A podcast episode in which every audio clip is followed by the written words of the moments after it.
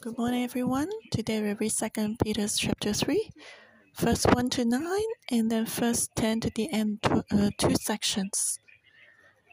This chapter continues to talk about we need to stay alert to discern because in the end there will be false teachers. And uh, the chapter last uh, yesterday mentioned about the false teachers. So what should what should we be aware of in the end time? Today we'll think about this topic in uh, Second Peter's chapter three. First one, beloved, I now write to you this second epistle, in both of which I stir up your pure minds by way of reminder that you may be mindful of the words which were spoken before by the holy prophets, and of the commandment of us, the apostles of the Lord and Savior, knowing this first, that scoffers will come in the last days, walking according to their own lust, and saying, Where's the promise of his coming? For since the fathers fell asleep, all things continue as they were from the beginning of creation. For these they willfully forget that by the word of God the heavens were of old, and the earth standing out of water and in the water, by which the world that then existed perished, being flooded with water. But the heavens and the earth, which are now preserved by the same word, are reserved for fire until the day of judgment and perdition of ungodly men. But beloved, do not forget this one thing that with the Lord one day is as a thousand years, and a thousand years as one day. The Lord is not slack concerning his promise, as some count slackness, but is suffering toward us, not willing but is long suffering toward us, not willing that any should perish, but at, but that all should come to repentance. So Peter reminded the believers. Actually, we always need to be reminded. Sometimes, after believing in Christ for a long time, and uh, we walk in this life journey, and then sometimes we forget. I don't know if you feel the same. In the beginning, when we were first believers, we were very curious about the end time. There was a strong feeling of being saved. And then we knew that judgment would come, but now I'm saved. But after a while, after being saved for a long time, and life has been normal, and then gradually, the sense of the end time, the last days, that heaven and earth will pass away and judgment will come. This feeling has become mm, weaker, and then even we forget about it. So Peter here reminded us. We need to always be mindful of this and to know that there will be a end time, there will be judgment because this is good for us. This is also the core of our salvation. After we were saved, we are actually hoping for the second coming of Jesus Christ, a new heaven and new earth. And this is the hope of everyone in the Old Testament. That was the reason why Abraham left Ur. He was hoping for a better home, better country. And so all the prophets pointed to the heavenly Jerusalem, the new heaven and earth. And this is the greatest hope. How can we enter into such a hope? We need salvation. And and if we're mindful of this, then we will rely on God more. So we should always remind ourselves and be mindful of the words which were spoken before by the holy prophets and of the commandment of commandment of the Lord. We should re- remember, meditate, be mindful of the words spoken by the holy prophets, which means the whole Bible. The Bible is pointing to the future hope, the eternal city, the new heaven and earth. So we should always meditate on the word. And the commandment of the Lord is the great commission of Jesus. And that's to make disciples of all nations and bring everyone into salvation. So as you share the gospel, you can understand about the end time more because every time you need to tell everyone that uh, what is salvation. Eternal life and judgment cannot be separated. And when we have a strong understanding, holding on to the end time, then our spiritual life can stay alert. It says that uh, the scoffers will come in the last days walking according to their own lust and saying, Where is the promise of his coming? People will come to try to shake us so we, we lose our faith. So Peter told us to be careful. We need to know that uh, someone, the scoffers, will say, Where's judgment? They don't believe in judgment. These are the false teachers. They will say that there is no judgment, there's no end time. They propose a theory saying that all things continue as they were from the creation from the beginning of creation. They said, with judgment? Look at the whole world, the creation, it's the same. It's the same sky, same earth, same earth. Some people may say, Hey Peter, you're so old and Jesus has not come back yet.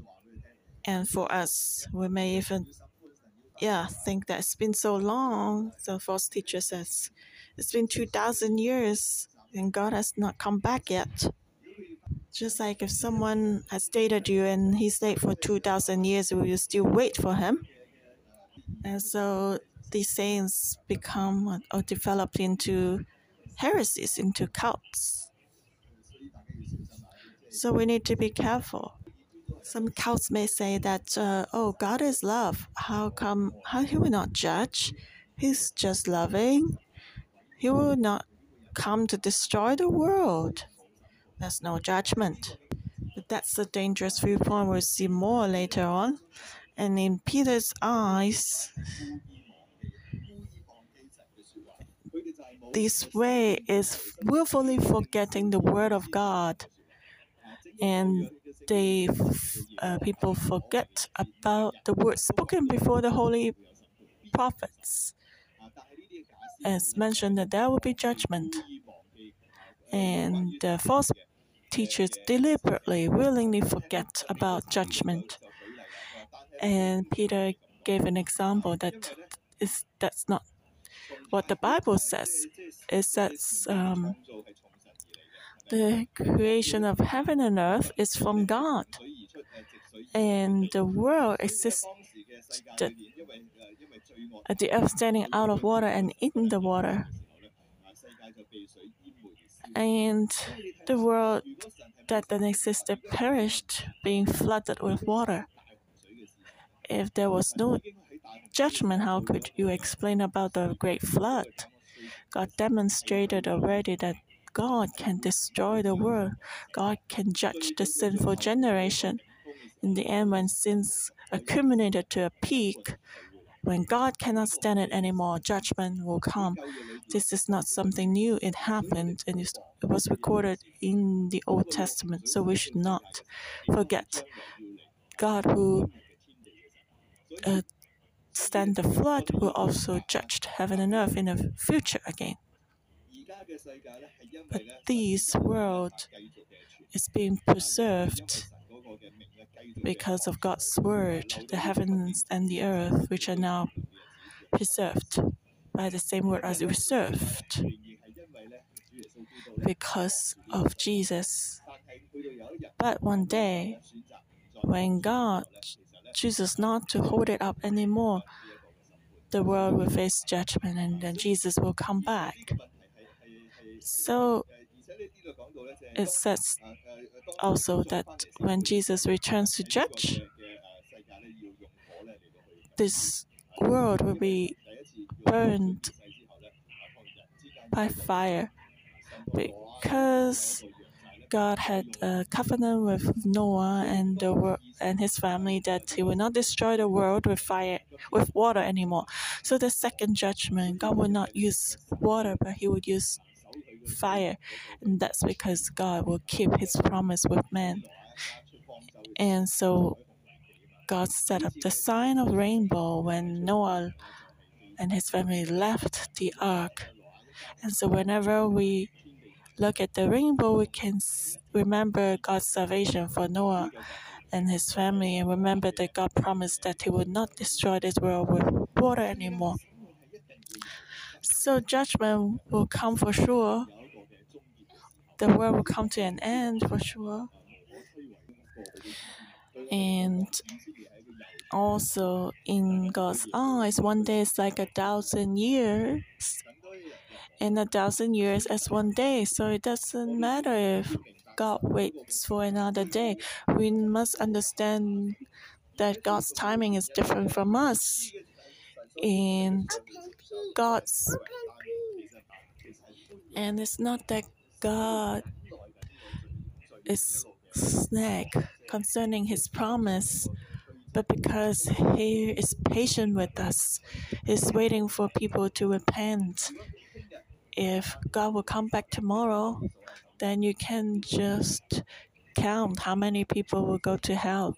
So this time period of waiting is uh, for us to share the gospel. This is the responsibility of the church to share the gospel to the nations. That's a great commission that Jesus has given us.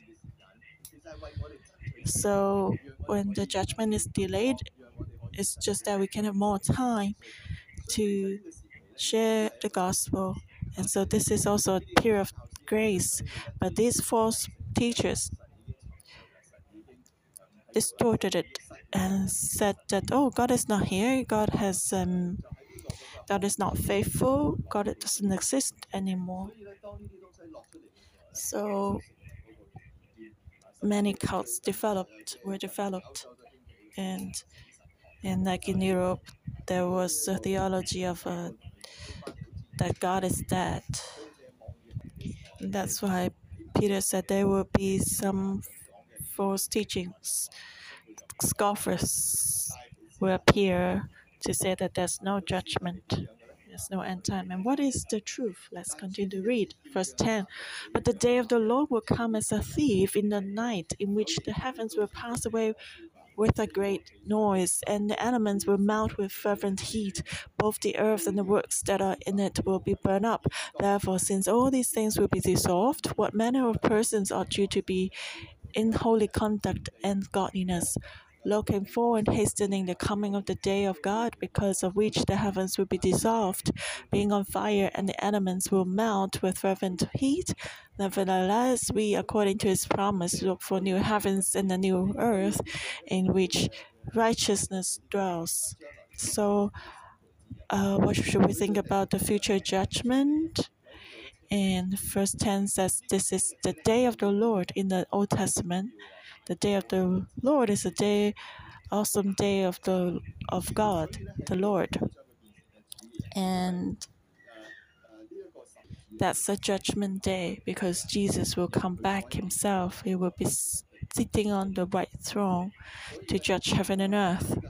So Peter here said that uh, refers to this judgment day as the day of the Lord because Jesus will be the main character of that day. And the heavens and earth will pass away with a great noise and in a great noise. And the elements will melt with fervent heat. Everything will be burned up. And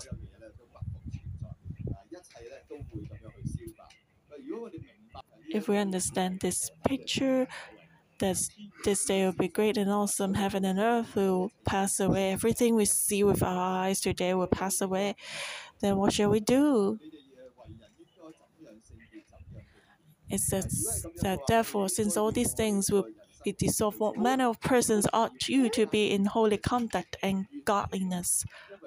We need to be more holy to make sure that uh, we won't be judged we need to wait for this day of God to come.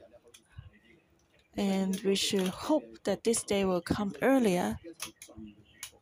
because that will also be the end of all sufferings and sins and pain when heaven and earth comes again will be zero distance with God. New heaven and earth will come to earth. There will be no more tears and pain. So, for the believers, that will be a glorious day when we enter into the glorious blessings of eternity. But before this day comes, there will surely be judgment. Judgment will be like a door. After this door will be new heaven and earth.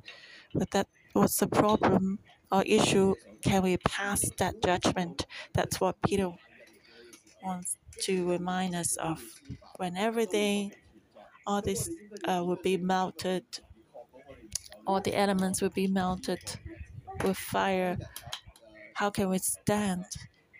We ought to be in holy conduct and godliness because at that day heavens will be dissolved, being on fire, and the elements will melt with fervent heat. Nevertheless, we, according to his promise, look for new heavens and a new earth in which righteousness dwells. And Paul said that uh, we become righteous because of faith, because we believe in Jesus. Those who are righteous in Christ will stay in the new heaven and earth, and that's our hope and verse 14 onwards continue to deepen this message. He said, Therefore, beloved, looking forward to these things, be diligent to be found by him in peace, without spot and blameless. So, if you look forward to these things, brothers and sisters, Peter said, uh, if you look, if you believe in the coming judgment, in the eternal dwelling place in this new heaven and earth, And Peter said, uh, Remember what the holy prophet said in the book of Isaiah, for example, is mentioned about the new heaven and earth. Everything will pass away, everything will be changed. And uh, the relationships between the animals and man will be restored like the time in the Garden of Eden. Even the lions and the lamb can stay together, and the animals cannot harm human beings anymore. So you can see that you know the lions will maybe even as uh, tender as the cats. Everything will be changed. And the Old Testament tells us that there will be the tree of life and the river of life in the heaven, new heaven and earth. So if we look for all these things, we should be diligent, diligent in the things of God, which means we need to be careful, to be serious, to be hardworking, to value why are we diligent? Because we value about it. So it's just like if you um, value or you um, are serious about the exam, coming exam, you will study hard. So it says we should and we should let ourselves be holy without spot and blame and be blameless. And then we can pass through the judgment safely. Yes, we are saved by faith. We become righteous by faith. But after that, uh, this being justified by faith is only the beginning. But we need to continue to be sanctified, to be holy that we can be sure that we can enter into new heaven and earth. And righteousness also um, there's a part that God can do. He has cleansed our sins, but there's also a part that men have to do. Just like uh, yesterday, the chapter mentioned that when Jesus, after washing of our sins, are we like the pigs returning back to the mud, or the, the dogs returning back to the muds? And how can we face God? Because no one who is not holy can see God. And so, verse 15 says, Consider that the long suffering of our Lord is salvation, as also our beloved brother Paul, according to the wisdom given to him, has written to you. And also in all his epistles, speaking in them of these things, in which are some things hard to understand, which untaught and unstable people twist to their own destruction, as they do also the rest of the scriptures. You therefore, beloved, since you know this beforehand, beware lest you also fall from your own steadfastness, being led away with the terror of the error of the wicked, but grow in the grace and knowledge of our Lord and Savior Jesus Christ. To him be the glory both now and forever. Amen.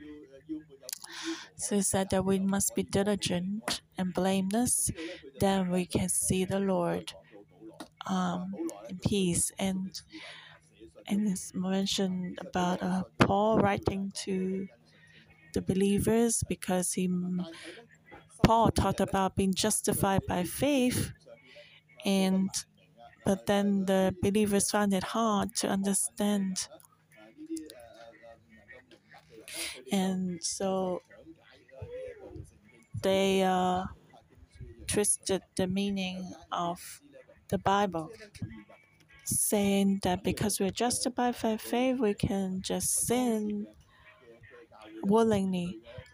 Because the church at that time faced a lot of challenges from the uh, Greek philosophers like Gnosticism and Epicureanism, and uh, proposed that we can just enjoy life and indulge in any lust. So this cult talks about uh, that Jesus has given us salvation, so we can sin willfully, so that our flesh can be corrupted and then our spirit can be saved. And then Jesus' grace can uh, show, can magnify the grace of God. And uh, we see more, we can see more of the grace of Jesus, and people can see how great is salvation. But that is so wrong. And so, you know, holiness is holiness. Holiness doesn't need to be revealed by filthiness. And so that's a cult. The truth was distorted by them.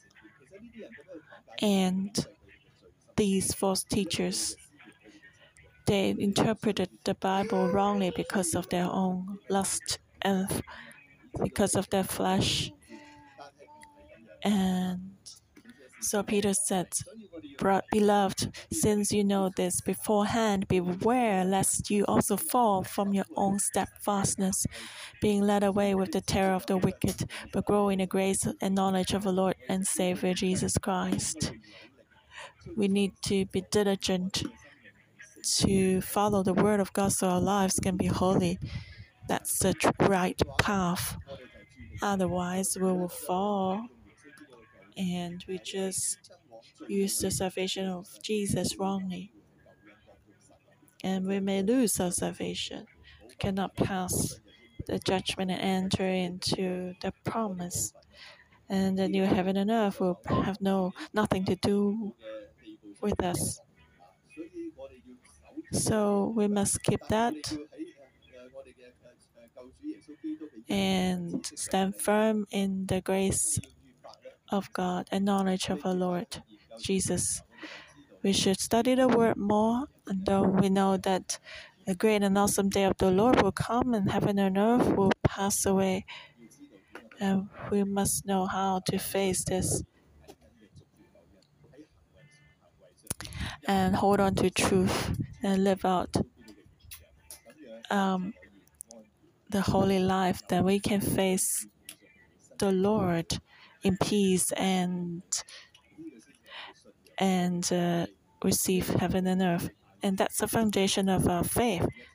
So may all glory be to our Lord Jesus Christ, now and forever. Amen. Lord, we offer our lives to you because you remind us again that you're the one who saved us. And thank you that you're reminding us today what's the most important thing. And that in the end time, in the last days, the scoffers will come and mock us, so their faith may be shaken. They may question us, question our faith. The scoffers will question if God exists. The scoffers will question if God is coming back. Otherwise, how come He doesn't return for so long? These golfers may shake our faith. The Lord, thank you. Through Second Peter chapter three, you're reminding us again the most important thing. And the, knowing this first, what we need to know first is that we need to know that you are real, so our faith will not be shaken. So now let's meditate on God's salvation. Just meditate if you were, if you did not believe in Jesus, how, what would it become like for you now? How has Jesus changed your life?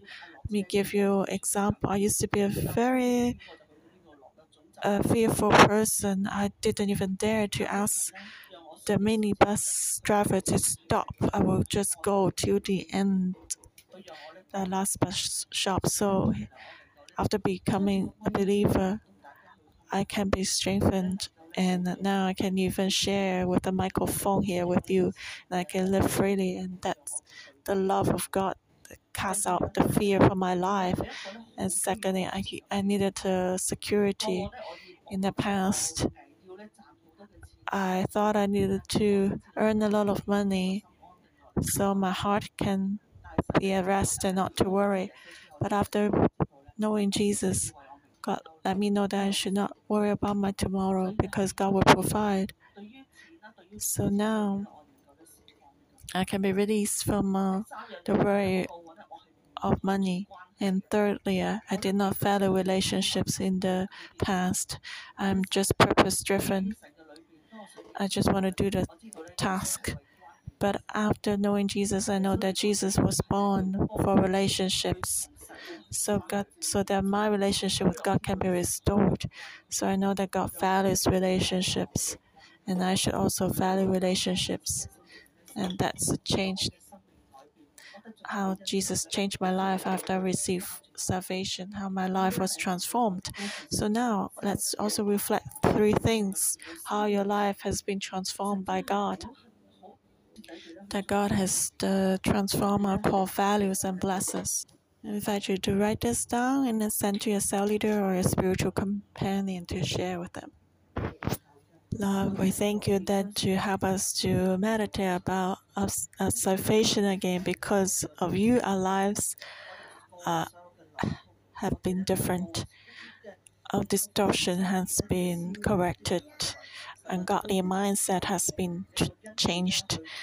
You've given us grace to help us and support us so we can be changed in your love. Thank you. We know that your judgment is coming. The end time will surely come. But when the world is shaken, when we hear bad news, about earthquake and natural disasters and wars, Lord, help us to stay in hope in you so that we can hold on to your salvation and your promise, so that we can be diligent and serious to value your word. And our faith can stand firm and not be shaken. And we don't focus on what we see with our eyes, but we can see your works. Help us to enter into your promise so that your will can be fulfilled in our lives. Thank you, Lord, for hearing our prayer in Jesus' name. Second Peter chapter 3 verse 14 Therefore beloved looking forward to these things be diligent to be found by him in peace without spot and blameless. In Jesus name I bless all our brothers and sisters to always be hopeful so that we can fix our eyes on the coming days. Uh, judgment will come for sure, but salvation is with us.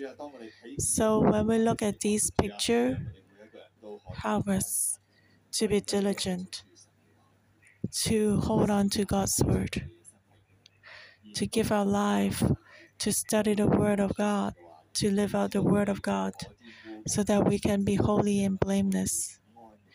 We can see God in peace. Give us such an understanding reminder so that we can always remember how to store your word into our hearts and we can always have faith.